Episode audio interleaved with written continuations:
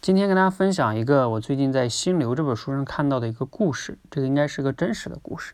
故事的主人公呢叫 Mark，他在十二岁的那年啊，有一天下午放学回家，他为了能快点回家呢，他就抄近道走了。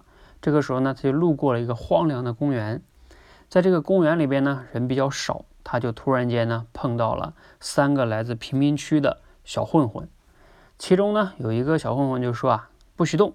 否则呢，我开枪打死你！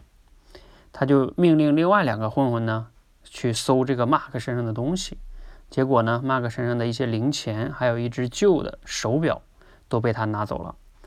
然后呢，他就跟 Mark 说：“你转过去，赶快回家，不许回头，也不许去告诉别人。”Mark 当然很害怕呀，就往家走。结果呢，这三个小混混就往相反的方向去走了。但是呢，没走几步哈。这个 Mark 呢，就掉头追上去了。他追上去干什么呢？他说：“啊，嘿，我们谈谈好吗？”那三个混混说：“滚吧，谈什么谈？”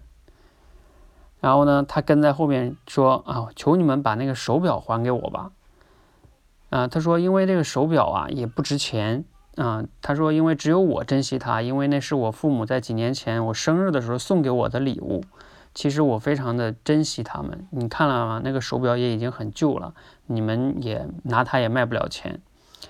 哎，当时呢，这三个小混混呢也非常生气，但是他们想了一会儿哈，还是决定投票啊。他们三个小混混投票，要不要把这个手表还给他？结果呢，两票对一票，啊，赞成还表。最终呢，这个 Mark 呢就高高兴兴的拿到了这个这块旧表啊，回家了。当然，回到家，他的父母非常吓得要命哈，为了一块表冒了生命的危险哈。好，就这个故事呢，挺有意思的哈，是一个真实的故事啊。不知道你听了这个故事有什么样的一些思考跟启发哈？我的启发是这样的哈，就是哪怕是坏人呢，他本身呢，他也是人，他是人呢，他就有一定的同理心。